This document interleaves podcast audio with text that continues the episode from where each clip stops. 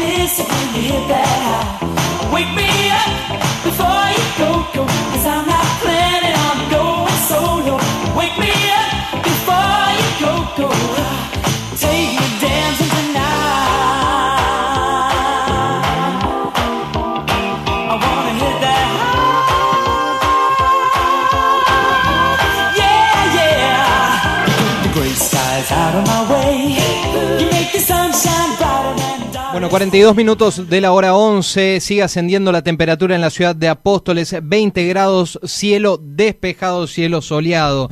Y veníamos hablando ya de lo que serán estas elecciones de medio término, estas primarias abiertas, simultáneas y obligatorias, en las cuales los misioneros y gran parte del territorio nacional irá a votar mañana tiene consecuencias económicas, bueno, serán favorables, serán a favor, ya los mercados se estuvieron moviendo en estos últimos días de la semana y seguramente veremos qué respuestas marcan el día lunes. Por eso vamos a tomar contacto con el economista Gerardo Alonso Schwartz, él es jefe de la IERAL de la Fundación Mediterránea aquí en la provincia de Misiones. Gerardo, buenos días. Buenos días, ¿cómo están ustedes? Muy, bien, muy bien. Bueno, Gerardo, eh, en el marco de estas elecciones de medio término hemos visto que los mercados se estuvieron moviendo, el dólar que ha trepado en estos últimos días, el Banco Central que tuvo que salir e intervenir vendiendo reservas. Gerardo. Hola, sí, sí. Ah, ahí, ahí te escuchamos. Pensé, pensé, que se había cortado, justamente. Sí, exactamente. En estas últimas semanas vimos varias noticias que son típicas acerca de cada elección. Más sobre todo, hay más volatilidad sobre todo en elecciones ejecutivas que legislativas, pero también en estas de medio término eh, se ve eh, cómo los distintos actores económicos, los distintos agentes económicos, empiezan a posicionarse, por un lado, para cubrirse posibles riesgos, pero por otro lado, pensando en cuáles serían las actitudes del gobierno luego de las elecciones, porque sabemos que típicamente hasta las elecciones hay una mm, tendencia en los gobiernos argentinos a tomar medidas más populistas, o sea, de expansión de gasto, de expansión de, eh, de política monetaria, tratando de que haya más dinero en la calle y esto incluye, por ejemplo, de que suele haber más déficit fiscal en los meses o en el año de las elecciones, en los meses previos a estas elecciones. Entonces, la pregunta que, que se hacen muchos eh, agentes económicos, si no, eh, si no son todos, es qué medidas va a tomar el gobierno después de las elecciones. Y sin duda, en este sentido, eh, para responder esto tenemos que entender primero cuál, a cuál es la situación a la que llegamos o con la cual llegamos a las elecciones y a partir de ahí cuáles son las necesidades o los escenarios alternativos que tiene el gobierno. Vemos un país en el cual el gasto público el año pasado representó un déficit del casi el 7% del PBI, este año será un poco menor, eh, pero todavía un déficit muy superior a lo que teníamos hasta el 2019, eh, de, de, forma tal de que este año seguramente tendremos un déficit del 3 al 4%, eh, con un tipo de cambio que tiene una brecha muy importante entre el oficial y el blue y de estos otros tipos de cambio, el contado con liqui o cualquiera de los otros que consideren, el solidario y demás. Una, un banco central que ha tenido una, una política muy expansiva el año pasado y que este año se ha empezado a controlar los primeros meses del año, pero luego volvió a ser bastante laxo, bastante relajado en los objetivos de emisión monetaria, de forma tal de que nuevamente comenzó a emitir dinero. Entonces, en este, con, en este contexto, la pregunta que hay, bueno, y con una inflación del 52%, lo cual no es para nada menor, eh, muy superior a lo que teníamos en los últimos procesos electorales de nuestro país, qué, puede, qué decisiones puede tomar el gobierno a partir de las elecciones. Y obviamente estas, estas decisiones seguramente tendrán eh, que ver o estarán relacionadas con el resultado de las elecciones y las posibilidades que tenga el gobierno nacional de generar acuerdos en el Poder Legislativo, o sea, en Cámara de Diputados y Senadores, para aprobar sus leyes y con una visión un poquito de más largo plazo, qué posibilidades tiene de posicionarse eh, bien para una reelección en como es en las próximas elecciones presidenciales que son serían dentro de dos años.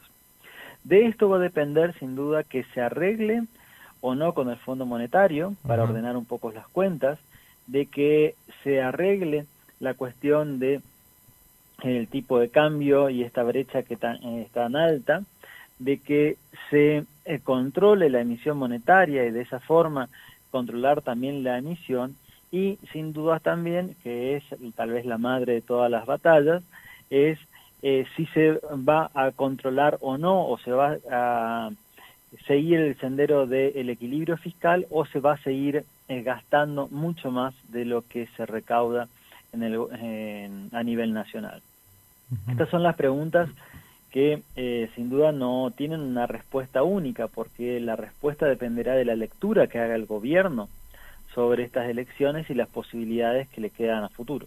Te presento dos escenarios. En caso de que le vaya mal al gobierno nacional en estas elecciones, ¿cómo pueden responder los mercados y las acciones argentinas el día lunes? Una cuestión que van a, hay primero que nada no es la respuesta no va a ser uniforme porque obviamente variará el caso de supongamos una empresa que se la cotización de una acción de una empresa que se dedique a consumo masivo o a, supermercados y demás o eh, una empresa que se dedique a la construcción o a servicios públicos, la provisión de servicios públicos como puede ser energía, gas y demás. Entonces no va a ser única la respuesta, sino que va variar según cuál sea la actividad y cómo esté relacionada con el gobierno.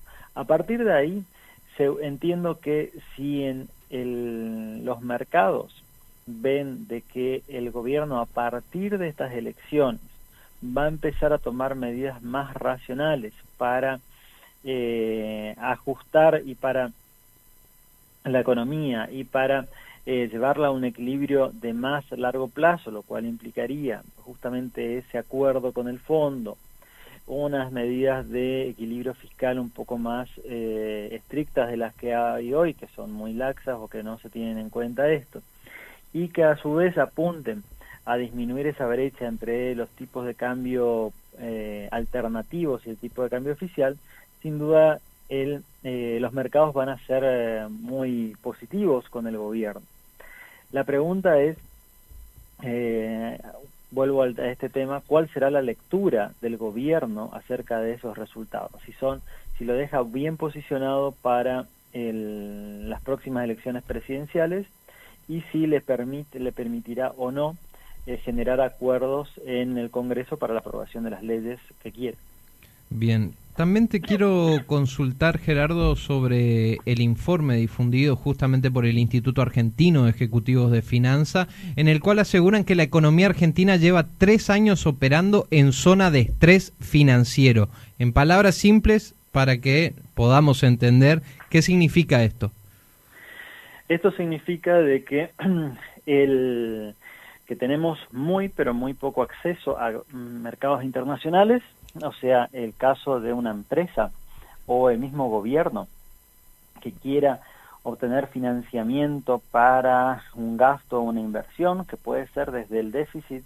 Claro que a veces hablamos del déficit como algo muy abstracto, pero también esto no son solamente sueldos o planes sociales como la gente piensa, sino también lo podemos pensar como la construcción de un nuevo puerto, de un nuevo puente o una nueva autopista que eh, dinamice la producción o podemos pensar acá en la región, supongamos eh, que se rehabilite o se invierta en las vías del tren para que llegue en forma eh, correcta y en tiempo el tren nuevamente a Misiones. Ese, tipo también de inversiones también podrían ser financiadas con esa deuda. En ese caso, vamos a encontrarnos de que ya hace varios años que no tenemos acceso a los mercados internacionales. Y el mercado interno argentino, el mercado financiero argentino, no tiene la capacidad de financiar estas, estas obras. ¿Por qué? ¿O por qué no, no hay tanto crédito interno tampoco?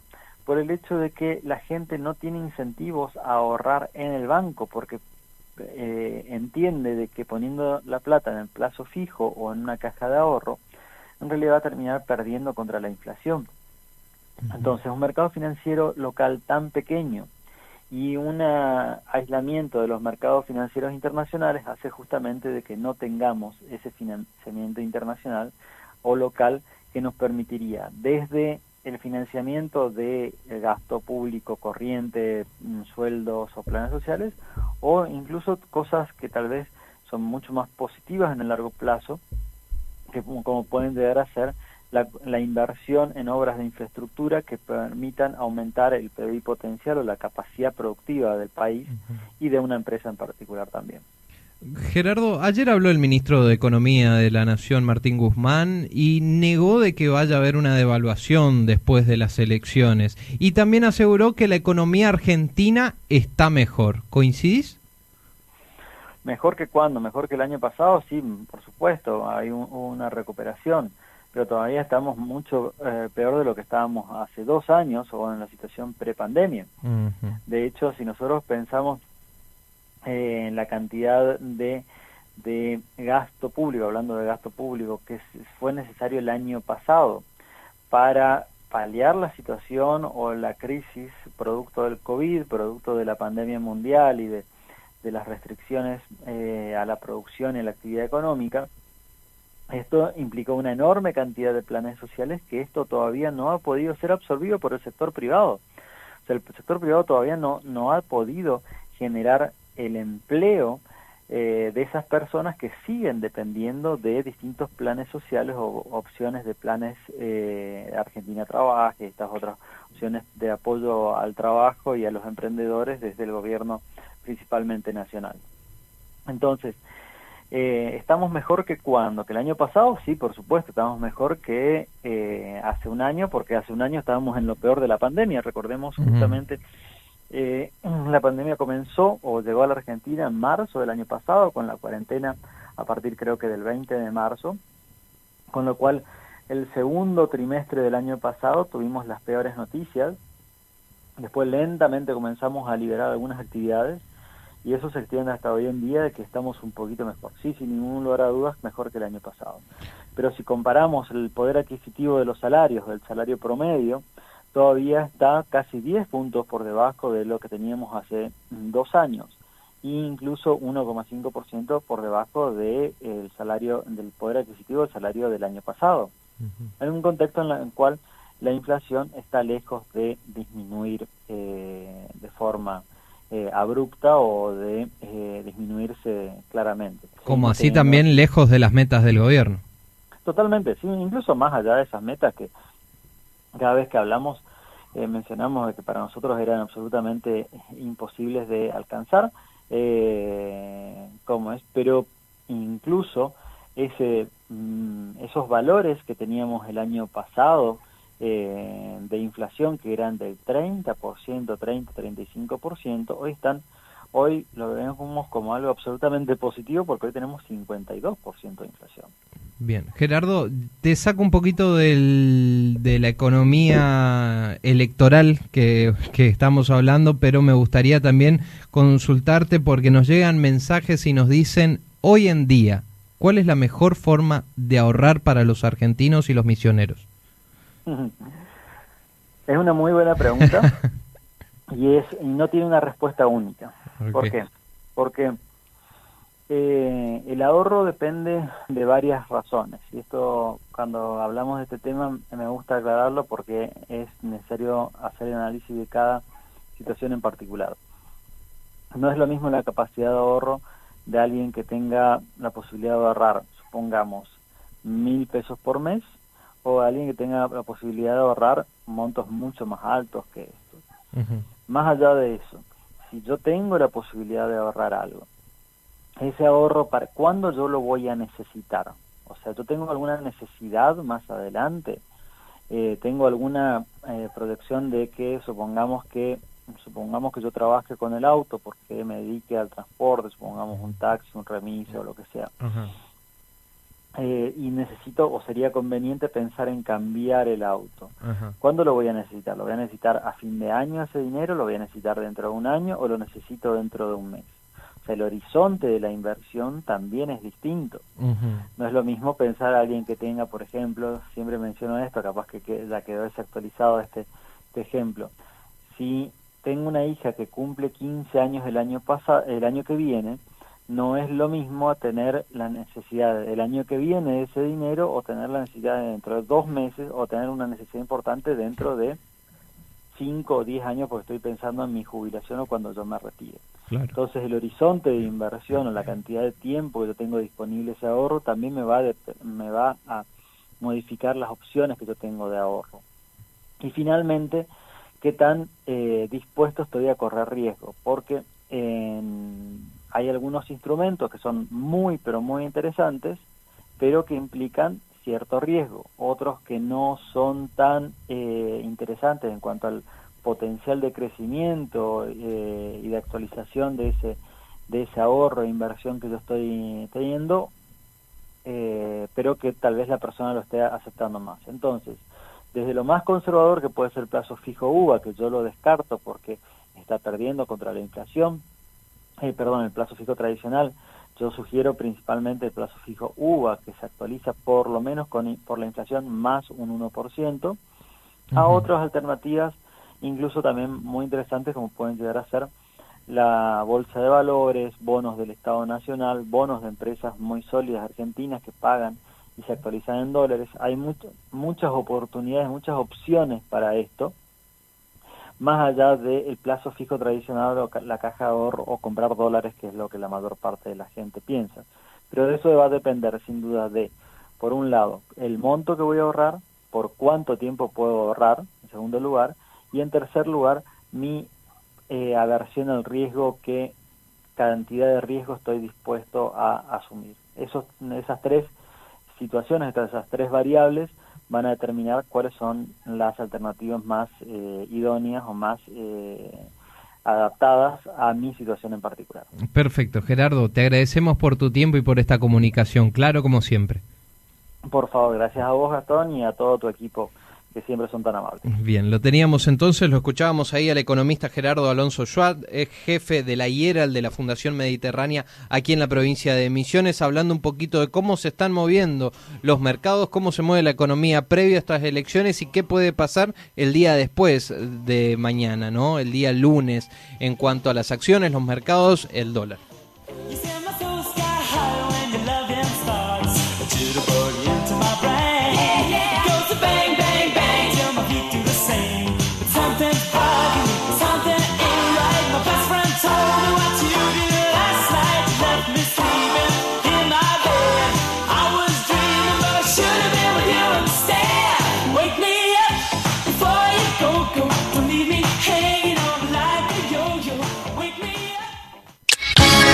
Estás escuchando La Voz del Chimiray, aquí en la 100.3. En la 100.3.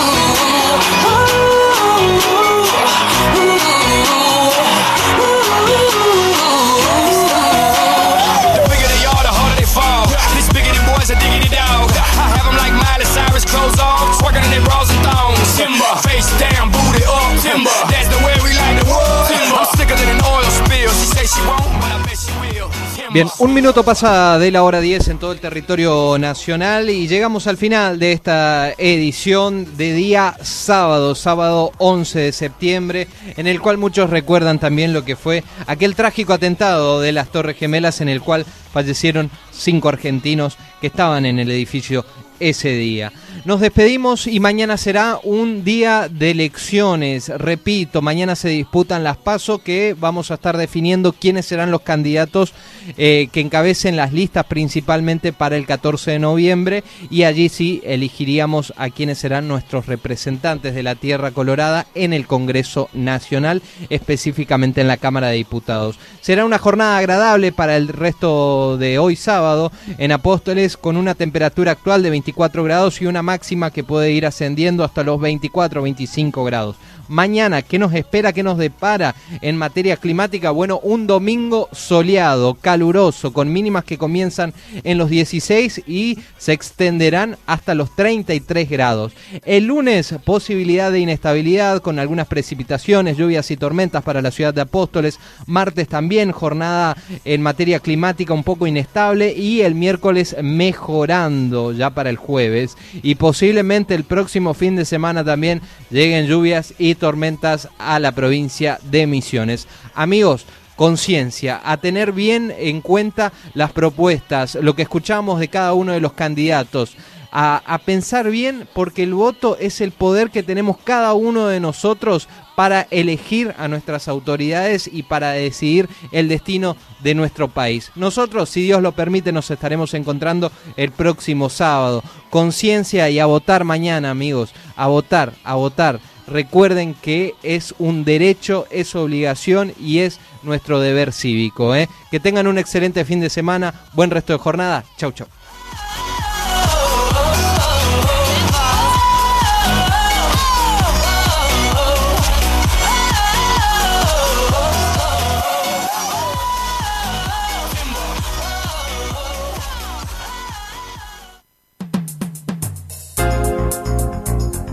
Hasta aquí llegamos. Esto fue todo por hoy. Ya estás informado y actualizado. Esto fue La Voz del Chimiray, con la conducción de Gastón Daza y Carla Bordakiewicz. En la operación técnica, Martín Machado. La Voz del Chimiray. Te esperamos el próximo sábado para una nueva edición.